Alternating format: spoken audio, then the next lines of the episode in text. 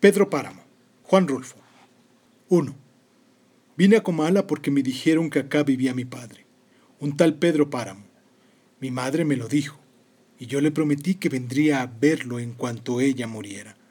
Le apreté su mano en señal de que lo haría, pues ella estaba por morirse, y yo en un plan de prometerlo todo. No dejes de ir a visitarlo, me recomendó. Se llama de este modo y de este otro. Estoy segura de que le dará gusto conocerte.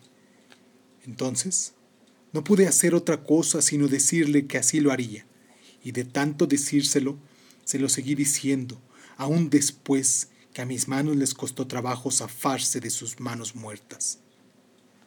Todavía, antes me había dicho, no vayas a pedirle nada, exígele lo nuestro, lo que estuvo obligado a darme, y nunca me dio.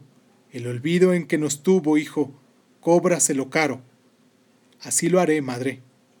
Pero no pensé cumplir mi promesa.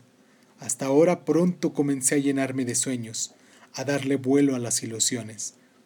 De este modo, se me fue formando un mundo alrededor de la esperanza que era aquel señor llamado Pedro Páramo, el marido de mi madre. Por eso vine a Comala.